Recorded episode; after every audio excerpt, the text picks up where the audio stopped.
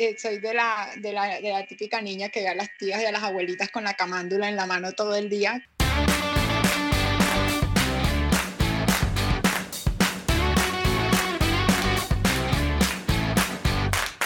Yo soy la mujer más tímida y a la misma vez tan espontánea en el mundo.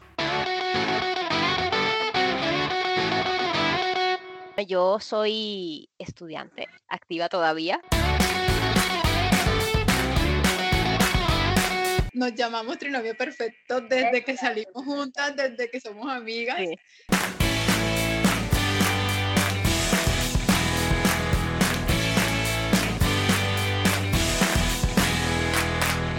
Si ellos supieran la- las tusas que hemos tenido o los despechos.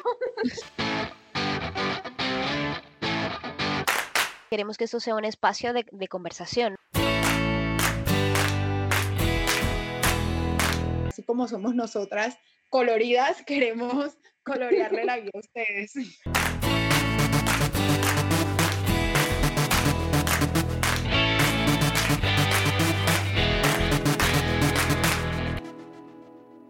Bueno, hola, bienvenidos a este nuevo episodio, episodio 2 de, temporada, de temporada. Eh, me encanta este número. Quiero dar la bienvenida primero a mis compañeritas de este camino tan bonito que emprendimos. Bienvenida Mayra, bienvenida Dayana. Hola. ¿Cómo están, chicas? Muy Súper bien, aquí viendo que, que nos quiere dar guerra hoy la grabación, pero no vamos a. No puede con nosotras el internet. Bueno, chicas, aparte de que tenemos toda la energía de eso, independiente, digamos, a los factores externos que nos pueden provocar no poder grabar, lo vamos a hacer hoy. Amén.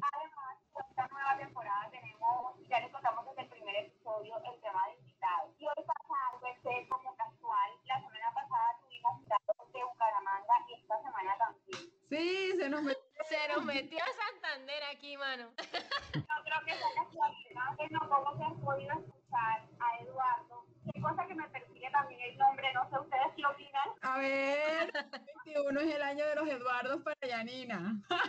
Entonces vamos a darle la bienvenida a Eduardo Plata, una persona que nos va a hablar sobre un tema muy importante. Hoy vamos a hablar del tema del emprendimiento. Entonces, bienvenido Eduardo, que se presente y que nos contagie toda esa energía que tiene. Pues hola, hola y gracias, gracias por la invitación y qué bueno que ustedes tengan propuestas de esta manera para poder llegar a tanta gente que lo está necesitando, ¿no? Estos temas a veces, estos temas a veces son como encerrados en una cuadrícula y son encerrados en el consultorio, pero yo pienso que estamos en tiempos de difusión y es necesario que abramos las ventanas para que otras personas se asomen por allí y encuentren respuesta a muchas cosas que necesitan, ¿no? Entonces, gracias por la invitación, la verdad la recibí con alegría, qué bueno estar acá y vamos con todas en nombre de Dios. Amén, así es, chicas. Miren, les cuento que Eduardo es de la renovación carismática y tiene 23 años en la renovación.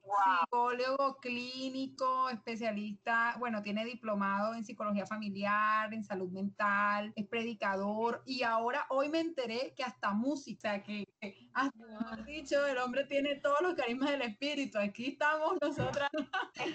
Qué afortunadas, Eduardo. Bueno, yo quiero empezar, si las chicas me dejan ser la primera en preguntarle. Este tema mm, lo he manejado con mi familia, sobre todo después de, de la muerte de mi padre. Pero claro, siempre es un tema puntiagudo porque todo lo que te toca esa parte sensible y vulnerable, siempre uno intenta como mantenerla como alejada o guardadita en un gabinete, en una gaveta para que no duela, ¿no? Pero hay que poner las manos precisamente sobre estas cosas y con personas como tú, Eduardo. Yo quisiera que tú nos plantearas eh, tres enfoques, ¿no? Pero yo quiero empezar con el de cuando tú pierdes a una persona, a un ser querido, cercano, cómo enfrentar, o, o, digamos, si podemos resumirlo en un par de pasos, podemos enfrentar este, este tema desprendiéndonos de, bueno, de, de la persona, de las costumbres que teníamos ligadas con ellas, de vivir una nueva vida, reconfigurarse en un nuevo, una nueva realidad sin esta persona. Quisiera que me hablaras un poco, nos compartieras un poco sobre esto.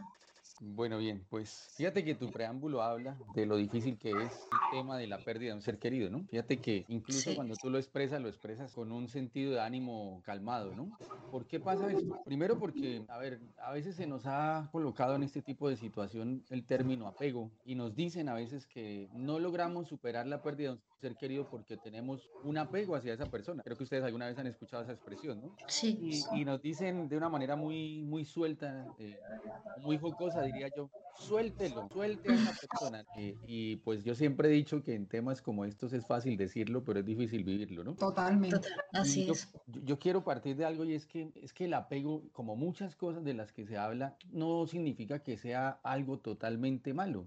La tristeza, por ejemplo, no es mala, tiene un objetivo en nosotros, que si se sabe gestionar va, a- va a servir. Fíjense ustedes que el apego es una base, eh, crea o es una actitud que crea una base afectiva en todas las personas, establece lazos de manera específica entre las personas. Y entonces el apego, visto desde el estudio del comportamiento humano, es la base sobre la cual se forma el ser humano para aprender a relacionarse. Donde qué busca el ser humano allí? Busca protección, busca compañía, busca estabilidad, busca mantener proximidad, busca sensación de seguridad, busca mantenerse acogido. Entonces fíjense que como tal el apego en realidad no es algo tan malo. El problema es cuando esa base que tiene que ver con precisamente lo que estamos hablando del apego, esa base no ha sido bien construida, ¿sí? Es decir, en esa eh, tendencia de querer llenar esas necesidades pudo haber situaciones que generaron conflicto. De pronto no hubo la suficiente proximidad, no hubo la suficiente confianza, no hubo la suficiente cercanía, eh, hubo situaciones traumáticas, etcétera, etcétera, y eso podrá ser tema para otro momento, simplemente para ponerlo claro. Entonces, durante toda la vida, el ser humano está batallando por llenar eso, y entonces encuentra en esa batalla muchas veces al, relacionarse con el mundo externo y al relacionarse con su red social de apoyo, encuentra relaciones exclusivas dentro de las que aparecen también las relaciones familiares de apoyo o las redes eh, familiares de apoyo.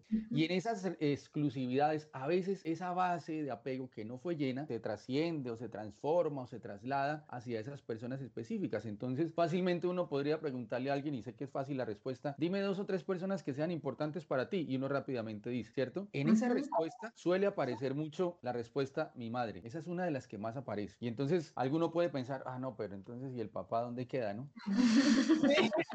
Sí. Bueno, en mi caso era al revés. Bueno, O sea, en mi caso que, que mi, fue mi padre el que nos crió, nos, digamos, nos dio toda esta base afectiva, era, bueno, y la mamá. Pues hay que hacerle un altar a tu papá por una razón, porque el vínculo más fuerte que existe o el apego más fuerte que existe en el ser humano es en relación con su mamá. ¿Por qué razón? Porque esa relación se vive desde el vientre, desde las entrañas. ¿Sí ves? Entonces, incluso en la Sagrada Escritura hay una, una comparación, ¿no? Que el amor de Dios se parece al amor de una madre, guardando las proporciones. Y entonces, ¿qué ocurre? Cuando hay la ruptura de ese ser querido que, con el que yo generé un apego para tratar de llenar esas necesidades afectivas que todos las tenemos, pues es lógico que cuando esa persona ha fallecido, Dios la llama, ha partido a su presencia, pues nosotros nos resistimos a aceptarlo. Y lo que dicen los estudios es lo siguiente que a mí realmente me sorprendió mucho porque tengo que confesarlo acá, uno de los retos más grandes que tenemos nosotros en el área de la psicología es precisamente ayudar a un paciente que está afectado fuertemente por la pérdida de un ser querido. Es un reto, para nosotros es un reto muy grande. Sí, y Eduardo, sobre todo cuando son situaciones imprevistas. En el caso de mi padre, que fue algo que absolutamente nadie se esperaba. Yo entiendo que una enfermedad evoluciona y es progresiva y tú ya sabes el desenlace. Pero Como cuando que es tan prepara a la sorpresivo- persona. Claro, pero cuando es de repente, tú sientes que el epicentro, si podríamos decirlo de alguna manera, de tu mundo se derrumba, ¿no? Y es ahí también cuando vienen los cuestionamientos de por qué Dios ha querido esto. Tú dices, lo llamó a su presencia, pero por ejemplo, mi abuelita, mi tía, decía, no es que Dios no quería que él se muriera, no lo quitaron, no lo arrebataron. Sí, claro. Y ese tipo de expresiones tiene mucho que ver con el hecho de no querer aceptar lo que ocurrió. Ahora, fíjate que tú tocas un tema que es, que es latente, ¿no? Que es presente. Y es que estamos viendo todos los días la experiencia de la pérdida de un ser querido de manera inesperada, ¿cierto? Y entonces cuando hay un tiempo de espera y uno ve con tristeza el deterioro del ser querido a través de una enfermedad, la misma persona va tomando conciencia en ese tiempo de que tiene que prepararse, siempre guardando la esperanza de que se salve. Siempre nosotros tenemos la fe de que el Señor puede sanar, pero de pronto el Señor no quiere dar lo que yo llamo la sanación parcial, sino quiere dar la sanación total y es decir que lo llama presencia. Pero en ese, en ese trayecto, pues nosotros podemos ir tomando conciencia de ello, irnos preparando. Nos va a afectar, nos va a doler, pero no va a ser tan fuerte el impacto como cuando es algo repentino. ¿Por qué razón no es, eh, eh, hay una diferencia allí? Porque cuando es algo repentino, tú lo saludaste en la mañana y sonreíste con él y lo abrazaste y al mediodía te llaman al teléfono y te dicen ya no está. Entonces, obviamente, tu trayecto de vida, yo, yo hago esta comparación, obviamente hay mucha distancia en la comparación que voy a hacer, pero esto es como cuando tú estás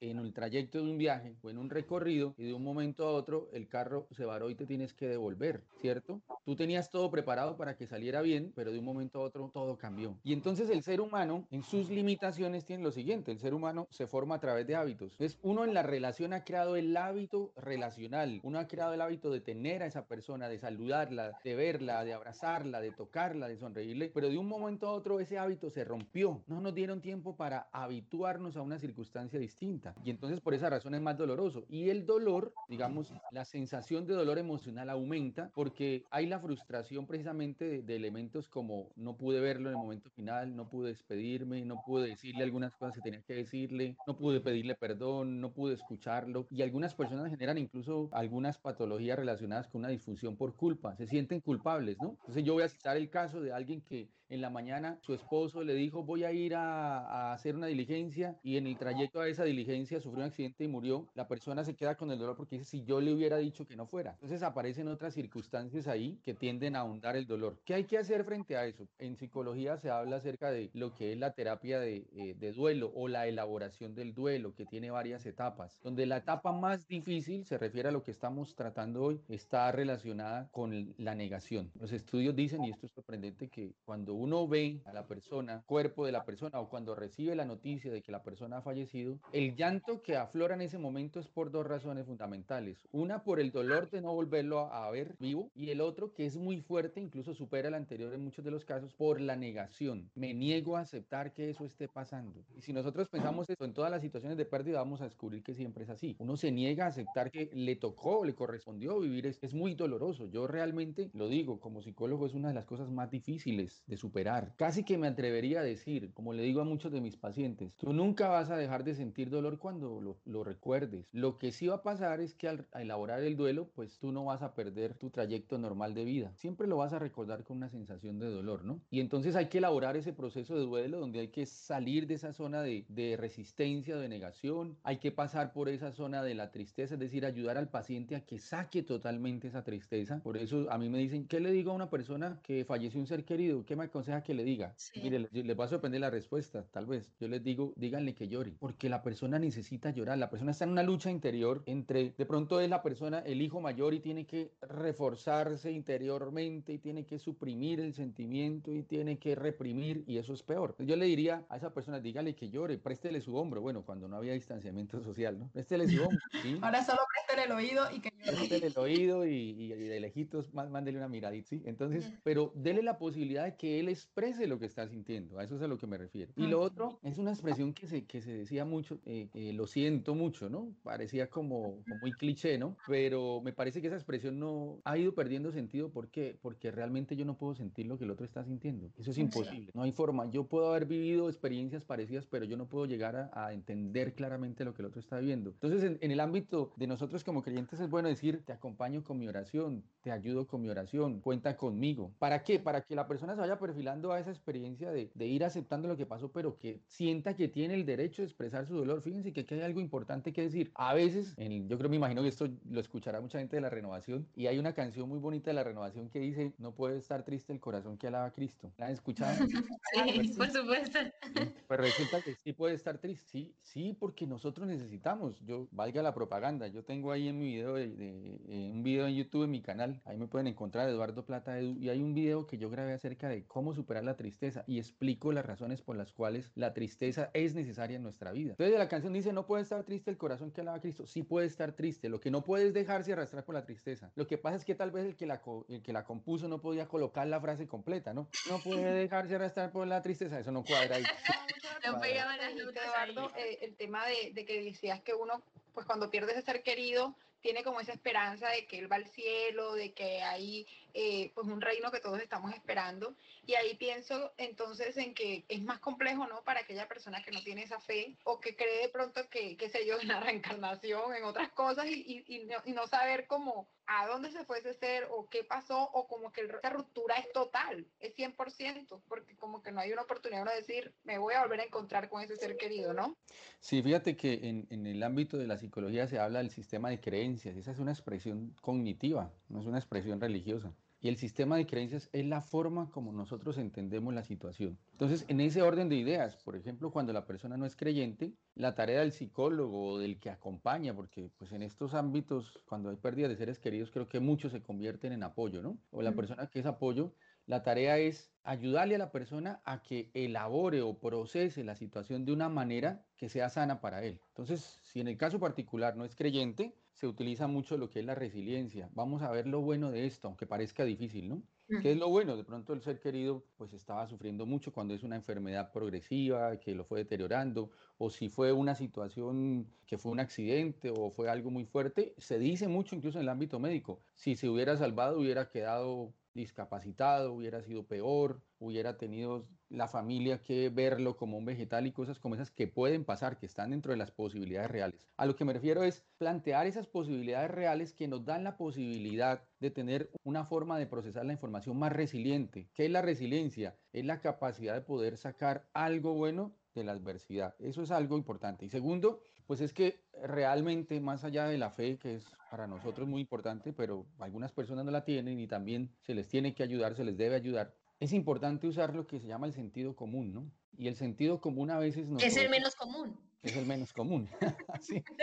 Y eso nos obliga a veces a decir cosas que parecen no comunes, pero que realmente lo son. Y es que, y son fuertes a veces, ¿no? Yo he tenido pacientes donde me ha tocado tratar de ser muy asertivo para decirles cosas como estas. Mira, tu llanto no te lo va a devolver, tu llanto no va a revivir, tu dolor, mantener el dolor no. Entonces me dicen cosas como estas, es que yo debo guardar la memoria de ese ser querido. Perfecto. Sí, sí, sí. Pero es que hay un esquema muy cultural, y eso pasa sobre todo en América Latina, donde nos han hecho creer que guardar la memoria de la otra persona es guardar dolor todo el tiempo, y eso no es cierto. O incluso, Eduardo, por ejemplo, con, con la vestimenta, con el hecho de que tú no puedes disfrutar otras cosas, nos pasaba mucho de que, por ejemplo, mi abuela se sentía feliz por algún acontecimiento y enseguida, casi al instante, era como, no, no puedo estar feliz porque mi hijo murió y por lo tanto yo tengo que tener la cara triste.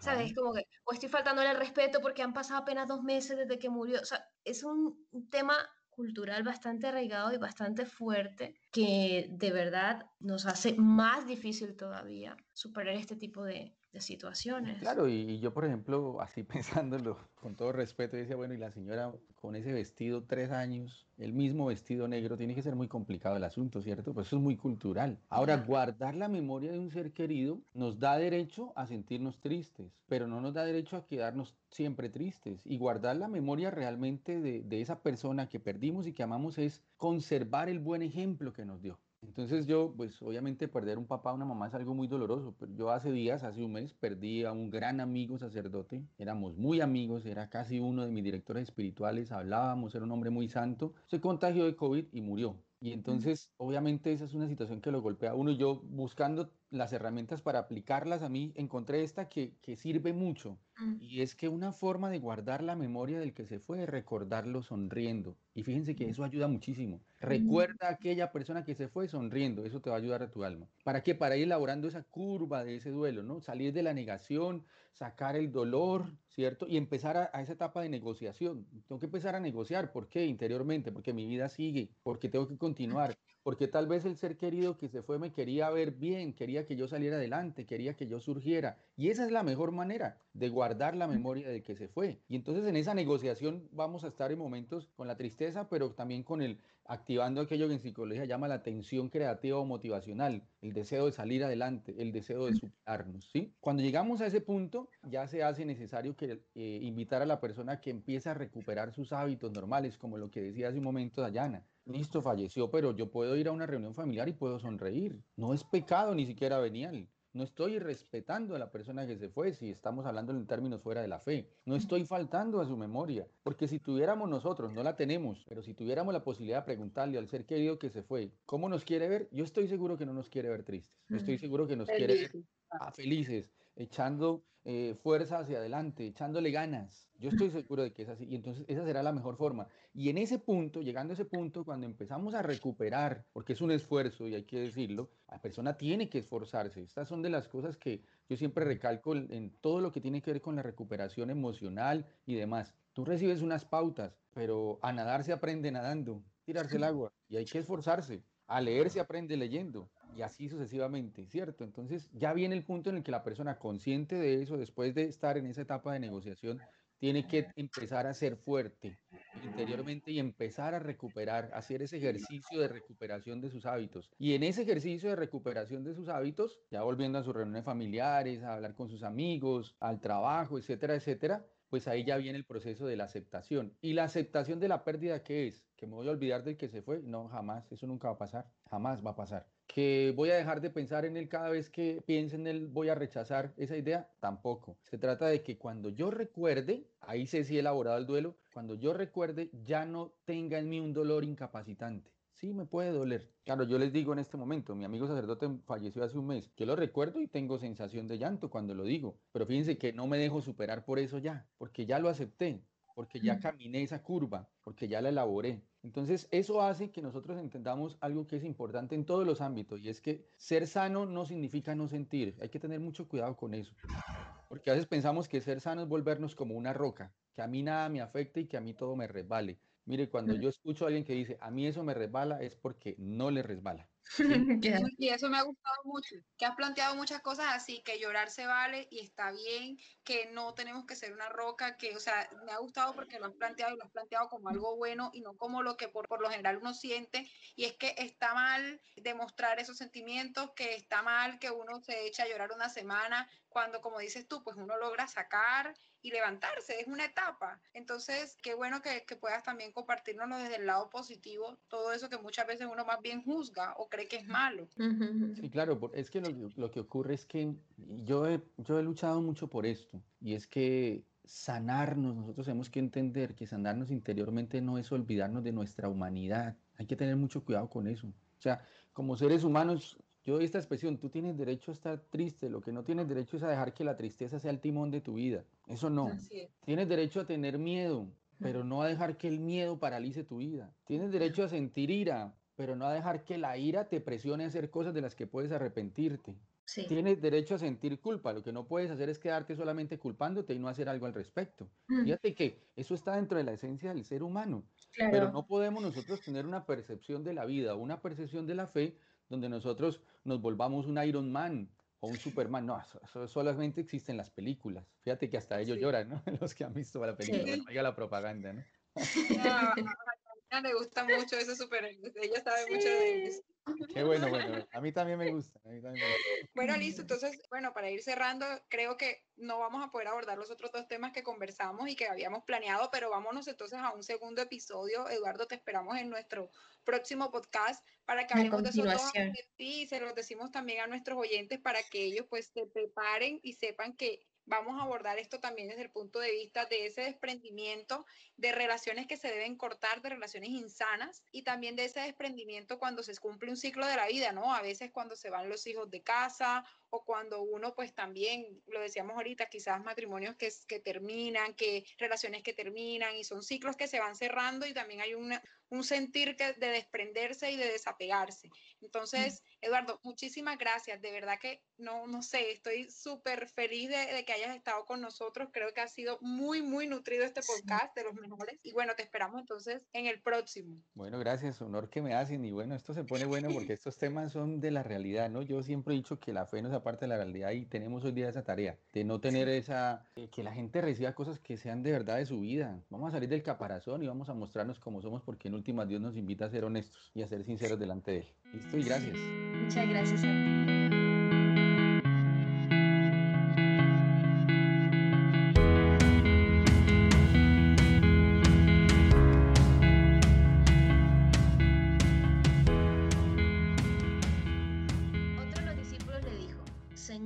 déjame ir primero a enterrar a mi padre. Dícele Jesús, sígueme y deja que los muertos entierren a sus muertos. Subió a la barca y sus discípulos le siguieron. Mateo 8 del 21 al 23.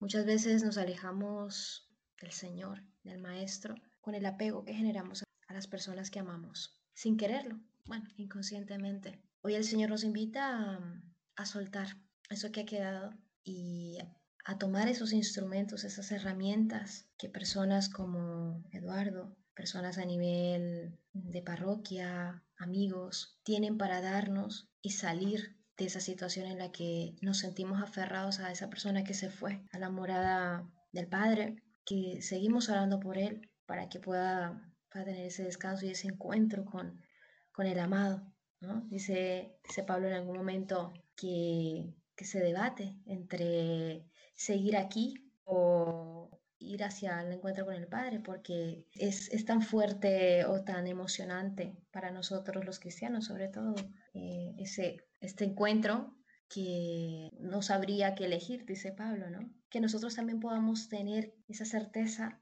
de que la muerte es en realidad el comienzo de una vida llena de gozo para los que nos empeñamos en, en hacer el bien en todo momento.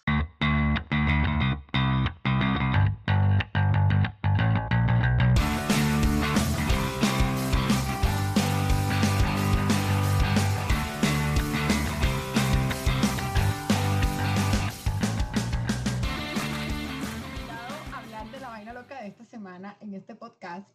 Y es un poco consternada porque no tengo vaina loca de la semana. no, mentiras.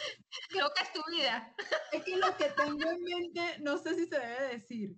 Oigan, les que cuando invité a Eduardo estaba un poco como, ¿cómo decirlo? No sé si nerviosa, no sé si, si con Eduardo siempre lo veo como, como en los, los eventos y como que sé que es amigo de algunos sacerdotes amigos míos, pero yo con él nunca había tratado, nunca. Entonces yo le escribí y Eduardo, obviamente muy profesional, me dice, déjame conocer el proyecto y yo después les cuento, les confirmo. Y pasaban los días y pasaban los días y Eduardo no decía nada. Yo dije, ah, te mando a, a, confirmar. yo siempre le he visto así como cara de que es como medio, medio creído. Yo creo que ya él como es predicador así, invitan en muchas partes este este hombre no se va a animar. O sea, y le dije a Yana como que, Yana, tú me dijiste que tenías una amiga psicóloga, por favor. Sí, sí, sí. Con ella, porque yo creo que él nos va a decir que no. y luego, a los dos días, Eduardo me escribe, listo, te confirmo. Y yo quedé, ya, ya, ¿le escribiste a tu amiga? y me dijo, sí, sí, le escribí. Y me dijo que podía. Y yo, no, ya no. Dile que en otra ocasión, por favor, no podemos perder la oportunidad. Bueno, y muy comprensiva la amiga de Aya, incluso nos está planteando unos temas súper geniales para nuestra próxima temporada, así que todo Dios lo hace perfecto, pero me causó mucha, mucha risa en ese momento porque yo obvio quería que Eduardo estuviera aquí y hoy me siento muy alegre por todo lo que nos ha compartido, porque nos dijo, nos dijo que sí y porque, ay no, yo estaba como falta de fe, hoy le pido perdón a Diosito y le pido perdón a Eduardo porque no me caes mal, mentiras mías. O sea. Señor, en tu gran bondad siempre nos ha sostenido a cada uno de nosotros y aunque sabemos que hay cosas que nos causan dolor y que nuestra naturaleza humana no comprende por qué suceden y nos hacemos daño con ello muchas veces, Hoy queremos acercarnos a ti y pedirte que nos permitas sentir ese amor infinito en nuestro corazón para recuperar la paz, sentir tu misericordia y tu cariño, especialmente en aquellos momentos que quedaron marcados por el dolor de la pérdida de ese ser querido. Hoy, Señor, nos acercamos a ti nuevamente y te suplicamos que sigas sanando esas heridas, que no permitas que nos sintamos solos, vacíos, que pases por cada una de nuestras vulnerabilidades, cada una de nuestras falencias y cada uno de los momentos difíciles de nuestra vida. Hoy nos reconocemos necesitados de ti y te pedimos, Señor, que sanes y purifiques nuestra alma hasta lo más profundo, que tomes nuestras manos con tus manos y que nos abraces, que tomes nuestro corazón y lo pongas en tu corazón, que enjugues nuestras lágrimas y nos des todo tu amor que se manifieste en nuestras vidas. Danos la fuerza que necesitamos para continuar con nuestra vida, permitiéndonos vivir con alegría a pesar de las heridas, permitiéndonos dar lo mejor de cada uno de nosotros para reconstruir este corazón adolorido. Ayúdanos, Señor, a tener propósitos de verdad y de santidad en nuestra vida. Amén. Amén. Amén, amén. No, Ha sido gusto. muy, muy chévere tenerte. Gracias, gracias. Para mí también fue un gusto. No me despido mucho porque nos vemos entonces en la próxima grabación. Sa- Saluda a Martinator. Bueno, nos Vale, vemos entonces en el próximo episodio a todos nuestros oyentes. No se les olvide seguirnos en redes sociales. Es ar- arroba trinomio perfecto raya al piso 3. Y bueno, ella ha tenido problemas de conexión, ha estado con nosotros, pero no ha podido participar tanto por eso y, y doy las excusas por ella. Pero aquí está, nos está escuchando y está también apoyando la grabación. Un abrazo a todos y nos vemos entonces, bueno, nos escuchamos dentro de 15 días. Chao. Bendeciré tu nombre, oh Dios. Eres mi ayuda y mi protector. Porque tu amor nunca me falla. Y es tu gracia que me baña. Bendeciré tu